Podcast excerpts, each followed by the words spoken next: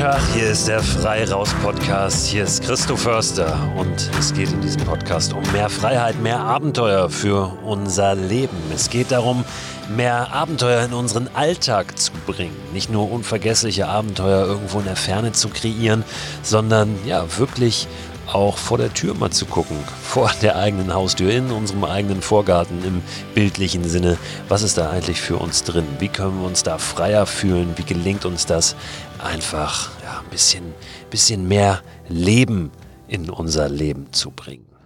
Auch in der heutigen Folge geht es wieder um das Thema Mikroabenteuer, aber jetzt nochmal aus einer ganz anderen Perspektive beleuchtet. Ich spreche nämlich heute mit einem der Macher des Walden Magazins. Das Walden oder Walden Magazin, wie das richtig heißt, werde ich ihn gleich selbst nochmal fragen, ist eines meiner absoluten Lieblingsmagazine, meiner Lieblingszeitschriften in Deutschland, im deutschsprachigen Raum zum Thema Abenteuer, weil die nämlich auch genau diese Idee Idee verfolgen, was ist eigentlich hier und jetzt möglich? Wie können wir das Beste aus dem machen, was wir haben, da wo wir sind? Ich weiß, dass viele dieses Heft gar nicht kennen und würde mich freuen, wenn sich das ändert. Ich selbst trage immer mal wieder auch was bei zu diesem Heft. Ich bin ja gelernter Journalist, gelernter Schreiberling und mittlerweile so ein bisschen auf die andere Seite gewechselt. Mittlerweile bin ich dann einer, der auch interviewt wird von Magazinen oder irgendwelchen Redaktionen zum Thema Mikroabenteuer, weil ich mich da einfach sehr, sehr viel mit beschäftigt habe in den letzten Jahren. Und auch zum Walden Magazin, auch zu der aktuellen Ausgabe, die jetzt diese Woche am Freitag erscheint, habe ich ein bisschen was beigetragen. Der große Schwerpunkt dieses Heftes, dieser Ausgabe ist nämlich Mikroabenteuer. Und ich durfte dort einige, ich glaube es sind zwölf am Ende, Ideen teilen für Mikroabenteuer im deutschsprachigen Raum. Letztlich aber auch ortsunabhängig. Also es geht dabei gar nicht so sehr um irgendwelche Destinationen, die nun nur von einem bestimmten Ort in Deutschland aus erreichbar sind, sondern es geht um Ideen, die überall auf der Welt vor der Haustür umsetzbar sind. Ich habe überlegt, euch ein bisschen was zu diesem Heft zu erzählen und dann mir aber gedacht, warum rufe ich nicht einfach Harald Willenbrock an? Harald ist einer der Macher dieses Hefts und ja, das habe ich dann gemacht. Ich habe ihn angerufen und wir haben uns ein bisschen unterhalten. In das Gespräch hören wir jetzt mal rein. Was mir ganz wichtig ist, ist, das ist keine reine Werbeveranstaltung hier jetzt. Wenn du am Ende entscheidest, das ist überhaupt nichts für mich, finde ich nicht interessant, dann ist es natürlich völlig in Ordnung. In diesem Gespräch gibt's aber dennoch ein paar Tipps und Anregungen, auch wenn wir das Heft jetzt nicht lesen, was wir vielleicht mal angehen könnten, auch vor der Haustür, wo wir selbst mal ein bisschen recherchieren können. Also so oder so lohnt es sich sehr, mal da reinzuhören und zu lauschen, was der Harald so erzählt. Sag mal, wir sprechen jetzt heute ein bisschen über, das ist schon die erste Frage, das Walden oder das Walden-Heft? Was sagt ihr eigentlich?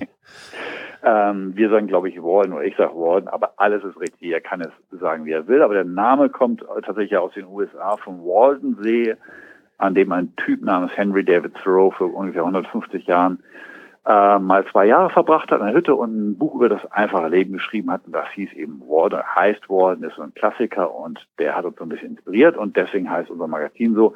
Aber äh, man kann sagen Walden oder man kann Walden, alles fein. Ich habe ja selbst äh, des Öfteren schon in der Hand gehabt, auch ein bisschen was hier und da schon mal dazu beigetragen. Wir werden über die aktuelle Ausgabe auch sprechen, die jetzt diese Woche erscheint. Aber erklär doch erstmal nochmal, wie ist dieses Magazin überhaupt entstanden? Aus welcher Idee heraus? Warum gab es das irgendwann? Ja, also ähm, ich bin Journalist, mein Kumpel Markus ist Journalist bei Geo. Wir waren mal zusammen im Karwendel wandern, so eine ganz, ganz normale Hüttentour und haben uns unterwegs eine Frage gestellt, die natürlich sich wahrscheinlich alle Journalisten stellen, warum haben wir nicht eigentlich selber ein Magazin? Und unsere spezielle Frage war, warum gibt es eigentlich kein Magazin für Typen wie uns? Also ähm, Männer oder Frauen, die wie wir viel zu viel Zeit in klimatisierten Räumen und vor Computern verbringen und die sich äh, aber eigentlich sehen, na, sehen draußen zu sein. Die aber, wie wir alle, Kinder, Job, äh, wenig Zeit, vielleicht auch wenig Geld haben, um das umzusetzen und Ideen bräuchten, was man eigentlich so vor der Haustür machen kann. Äh, ohne viel Aufwand, ohne viel Vorbereitung, ohne viel Geld, ohne extra ein Sabbatical nehmen zu, können, nehmen zu müssen. Und ähm, ja, und aus der Idee heraus haben wir gesagt, machen wir doch ein Magazin, das wir vollpacken mit Ideen und suchen nach Leuten, die, die uns Inspiration liefern und machen daraus ein Magazin. Sind zu Grun und Jahr ge gelaufen, dem, dem äh, Verlag, in dem auch Geo erscheint, wo, wie gesagt, Markus arbeitet. Und zu unserer großen Überraschung haben die zu unserem ziemlich nerdigen Konzept, was sie ihnen da unter die Nase gerieben haben, zu unserer Überraschung haben sie gesagt, dann mach das doch, probier das doch mal aus. Und das war vor mittlerweile äh, sieben Jahren. Das gibt es seit sechs, sechs Jahren, wir kommen fünfmal im Jahr raus. Und es ist wahrscheinlich das äh, eigennützigste Magazin, äh, das jemals gemacht wurde, denn wir machen nur das Zeug, zu dem wir selber Lust haben. Ihr beiden seid immer noch das Kernteam, Markus und du, oder? So, so eine Riesentruppe habt ihr da gar nicht. Nee, wir sind total winzige Truppe. Markus hat jetzt mittlerweile ein bisschen auch einen Nebenjob bekommen, in Anführungsstrichen. Der ist nämlich auch noch Geo-Chefredakteur geworden. Aber wir sind tatsächlich äh, fünf Frauen und Männer, die ähm, sich äh, viermal im Jahr treffen für einen Monat und äh, das Heft produzieren wenn ich mit Leuten über das Walden-Heft spreche, dann höre ich immer mal wieder, ach, das ist doch dieses Ding, wo die immer irgendwas bauen. also das ist ja was, wofür er auch tatsächlich steht. Ihr habt unter anderem diese Walden-Hütte, also diese Hütte von Henry David Thoreau, die, die berühmte, über die er auch geschrieben hat, die habt ihr auch nachgebaut. Mhm. Was ist so das, äh, was, was du am liebsten gebaut hast? Wo warst du da am, am weitesten vorne beim Zimmern, Nägeln, Hämmern? Auch also die äh, Sorority war schon super. Man kann tatsächlich sich, äh, in den USA hat jemand, äh, die, die Originalhütte gibt's nicht mehr, aber der hat die Pläne rekonstruiert und die kannst du dir schicken lassen. Und da haben wir mit einem befreundeten Zimmermann äh, tatsächlich auf dessen Gelände auch, das ist nämlich ein bisschen abgelegen und wir mussten so kein Bauamt um Erlaubnis fragen, haben wir die Hütte nachgezimmert. Aber am äh, eindrucksvollsten, am nachhaltigsten in Erinnerung geblieben ist mir etwas, was wie viele Dinge äh, äh, einem ja in Erinnerung bleiben, wenn sie mit einem gewissen Schmerz oder, oder Schweiß zumindest verbunden waren. Wir haben eine Baum, im letzten Jahr ein Baumhaus gebaut, äh, zusammen mit Christian, ein äh, Designer und Zimmermann aus dem Süddeutschen, an einem Hanggrundstück im Harz. Wir haben über Facebook aufgerufen, wer hat ein Grundstück, wo er ein Baumhaus haben will, die Wallen Crew kommt vorbei und baut das bei und mit dir. Und äh, äh, im Harz, wo wir gelandet waren, stellte sich halt zum einen das Grundstück als echt steil äh, heraus. Zum Zweiten der Plan, den Christian sich ausgedacht hatte, als echt ambitioniert, weil er wollte natürlich nicht irgendein Baumhaus bauen, sondern meins mit zwei Räumen übereinander und die äh, Winkel sollten nicht alle gleich sein. Er hat sich von japanischer Architektur inspirieren lassen. Also mit anderen Worten, es, wir waren komplett äh, hinter der Zeit hinterher und haben rangehauen wie blöd, waren am Ende äh, der, des Wochenendes äh, tot aber noch nicht mal zur Hälfte fertig. Sodass noch viele andere Wochenenden sich äh, anfügten, indem wir weiter zimmerten, hämmerten und vor allem Christian. Und heute ist das Ding tatsächlich fertig, aber boah, da steckt echt eine Menge Arbeit drin und das, das ist mir in Erinnerung geblieben. Hat irre Spaß gemacht, aber mh, hm, toll ist ja auch, wenn man an seine, ein bisschen an seine Grenzen ge gerät und das sind wir da definitiv. Was habt ihr denn für dies Heft gebaut, um jetzt mal die Brücke zu schlagen zu dem, zu der Ausgabe, die jetzt Ende dieser Woche am Freitag erscheint? Ja, ähm, für, dieses, ähm, für, für, diese Ausgabe haben wir äh, etwas sehr Einfaches gemacht. wir sind letzten Sommer mit der Walden Crew äh, und ein paar Freunden in einen, Wald gezogen für vier Tage, haben Lebensmittel mitgenommen, äh, Werkzeug, äh, äh, Hängezelte und äh, andere Zelte und haben halt vier Tage mit dem, was wir im Wald gefunden haben, Zeug gezimmert. War großartig. Also Bett, Tisch, Waschtisch, äh, Donnerbalken, äh, Lampen, einen rotierenden Hähnchenrost äh, fürs, fürs übers Feuer, etc. Also ähm, äh, die Ex Experiment lautet, lass mal rausfinden, was wir so in vier Tagen mit unserem ein bisschen Werkzeug im Wald bauen können. Und in der neuen Ausgabe äh, haben wir es halt als nachzeichnen lassen und fotografieren lassen und beschreiben halt, wie du selber einzelne Projekte daraus nachbauen kannst. Also wie baue ich, baust du dir quasi aus, lass mich lügen, äh, vielleicht zehn Graden Ästen, einen wirklich, wirklich bequemen Lagerfeuersessel. Das ist eins der Projekte. Ein Tisch, wie gesagt, eine Leuchte und so weiter und so fort. Also das ist unser, äh, unser Waldenwerkstattprojekt in, in der kommenden Ausgabe. Da habt ihr sicher ein Grundstück auch wieder gehabt. Ne? Denn einfach so im Wald jetzt irgendwie was zimmern und bauen, na, da muss man schon, nee. schon ein bisschen aufpassen. Ne?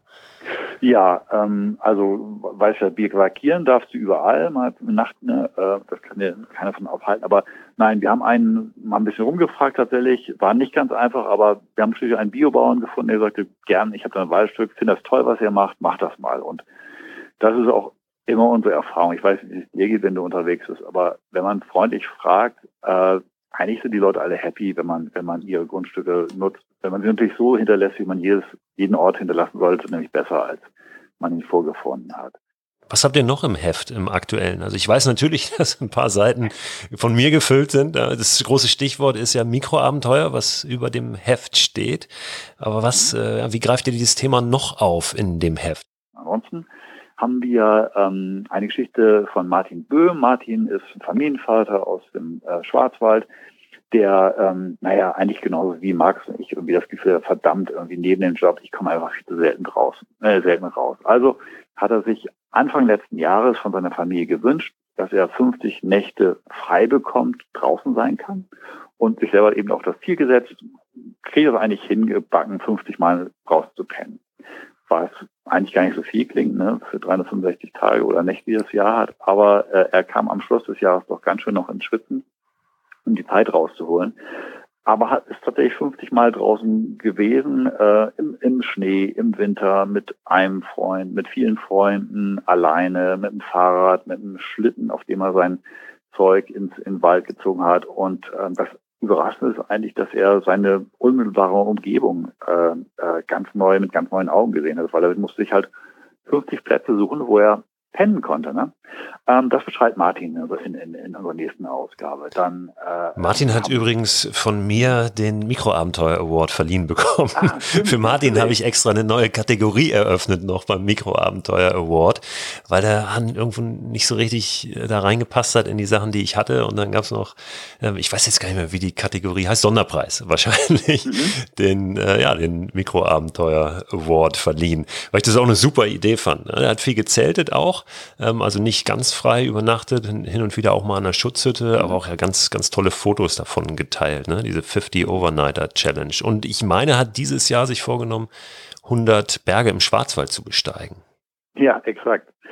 Klingt nochmal nach mehr, aber äh, äh, er erzählte er das halt oder sagte, dass halt viele so sind, dass du halt auch zwei oder drei an einem Tag schaffen kannst, ne? Oder mit der Familie am Wochenende. Also äh, ist, du musst nicht hundertmal rauf, sondern ähm, äh, vielleicht ein paar Mal weniger. Aber klar, tolle Sache. Bin gespannt, was er nächstes Jahr macht, oder? Ja, definitiv. Irgendwas muss da noch kommen. Keine Ahnung, was er sich. Ich bin mir aber auch sicher, er wird sich was ausdenken. Ja. Das ist ja wirklich ja. so diese, diese, diese Challenges, die ja, fordern ja einen logischerweise immer wieder so ein bisschen heraus und sind einfach eine Motivation. Ne? Das kenne ich auch. Ja, und ähm, das Thema Mikroabenteuer ist ist ja tatsächlich einfach passt in diese mehr ein bisschen seltsame Zeit, muss man ehrlicherweise sagen. Ne? Also wo man nicht weiß, ob man in diesem Sommer irgendwie länger und vor allem im Ausland vielleicht unterwegs sein kann, äh, wo man ja pf, ja nicht mit das Übliche machen kann, aber ich weiß nicht, wie es dir geht, aber ich umso mehr Sehnsucht nach draußen habe und auch, dass ich umso mehr bin, entweder wirklich allein oder mit einem Freund auf, auf, auf Distanz natürlich. Ähm, da passt das Mikroabenteuerkonzept einfach super rein und hat die tolle Nebenwirkung, dass man sich und seine Umgebung oder vielleicht auch die weitere Umgebung wirklich mit ganz neuen Augen erkennt und erlebt. Ihr habt auch eine Geschichte zum Thema Paddeln im Ruhrgebiet, oder? So was es da an, an wilden Revieren gibt, in Anführungszeichen. Das ist wirklich irre. Ich muss zugeben, dass ich äh, wirklich auch nur in den großen Städten des Ruhrgebiets bisher gewesen bin und aber Philipp Baues und sein, der fotografierende Kollege, der unterwegs gewesen sind, Bilder, die du, die, die mitgebracht haben, äh, hast du wirklich das Gefühl, mein Gott, wo sind wir da? Na, Amazonas wäre ein bisschen übertrieben, aber wirklich grün und schön und wild und toll. Und äh, gleichzeitig sieht man auf manchen Bildern und beschreiben sie es auch, dass halt zwei Böschungen weiter ist aber tatsächlich schon die nächste Pommesbude oder die nächste äh, stillgelegte Zeche. Also, aber es gibt halt wirklich im Ruhrpott irre viele tolle Paddelstrecken. Und Philipp und sein Kumpel äh, sind das für uns halt einige davon abgepaddelt und haben äh, die Geschichte aufgeschrieben und ein paar Tipps hinterlassen, was du, wo und wie du ähm, im, im Ruhrport paddeln kannst. Ähm, das ist eine weitere Geschichte. Sonst äh, gibt es eine, eine Sto große Story über das Walden Camp vom letzten Jahr, über das wir schon gesprochen haben, ähm, mit von Timo Z, das ist ein Hamburger Illustrator, der einen wunderschönen feinen Strich hat der hat halt diese Projekte alle in äh, zwei bis drei Schritten aufgezeichnet, sodass du wirklich, wenn du Lust hast, in diesem Sommer in den Wald gehen kannst oder auch vielleicht auch im Garten äh, und äh, diese Projekte nachbauen kannst. Das ist also auch so ein kleines, ähm, kleines Mikroabenteuer ne? mit, deinen, mit, mit deinen Händen. Und schließlich ähm, gibt es einen ganz lustigen Schweizer, Maurice Maggi. Der Mann heißt wirklich so, was besonders deswegen gut passt, weil er nämlich Koch ist. Und Maurice Maggi ähm, äh, hat jahrelang in Zürich nachts Samen auf Straßenkreuzungen, an, vor, vor Häusern, in, in, äh, in Parks verstreut, weil ihn diese aufgeräumte Na Na Natur in der Stadt total fertig gemacht hat. Und es war aber illegal, tatsächlich Samen auszusehen und wild zu pflanzen in der Stadt. Damals. Heute ist er so eine Art Werbeträger für Zürich. Die Stadt ist stolz auf ihn. Ähm, äh, und weil er eben Koch ist, hat er parallel angefangen, äh, Zeug zu sammeln. Also ähm, und sich Rezepte auszudenken. Äh, Cannelloni, Cannelloni aus Bärlauch beispielsweise, Löwenzahnsalat, äh, Gierschnudeln etc. pp. Und daraus hat er ein Buch gemacht. Und wir haben äh, im Heft halt ein Porträt von, von diesem äh, wirklich sehr spleenigen äh, Schweizer, der Fable für karierte Hemden, bunte Hüte hat, also wirklich ein bunter Vogel ist. Ähm, mittlerweile älterer Herr. Und ähm, in unserem Field Guide, das ist immer das kleine Heftchen, was Walden äh, anhängt, ähm, haben wir, ähm, hat er uns zwölf seine Rezepte zur Verfügung gestellt. Äh, wir stellen zum einen halt Pflanzen vor, die du ähm, sammeln musst, kannst, darfst, sollst. Wie erkennst du sie? Wo findest du sie? Äh, plus zwölf Rezepte, ähm, äh, äh, die du mit denen dann kochen kannst. Und wenn man das gelesen hat, hat man das Gefühl, warum gehe ich eigentlich noch einkaufen? Äh, zumindest im Mai, Juni, Juli findet man so viel draußen, äh, was ich auch gar nicht so wusste. Was echt lecker essbar äh, ist, unser, äh, unser Grafiker schrieb mir gerade, dass er mit seiner Freundin hier in Hamburg im, im, im Park war, dem Niendorfer Gehege vor zwei Wochen, äh, Bärlauch gesammelt hat und dann diese Cannelloni, Cannelloni gemacht hat und war sein wohl super gewesen.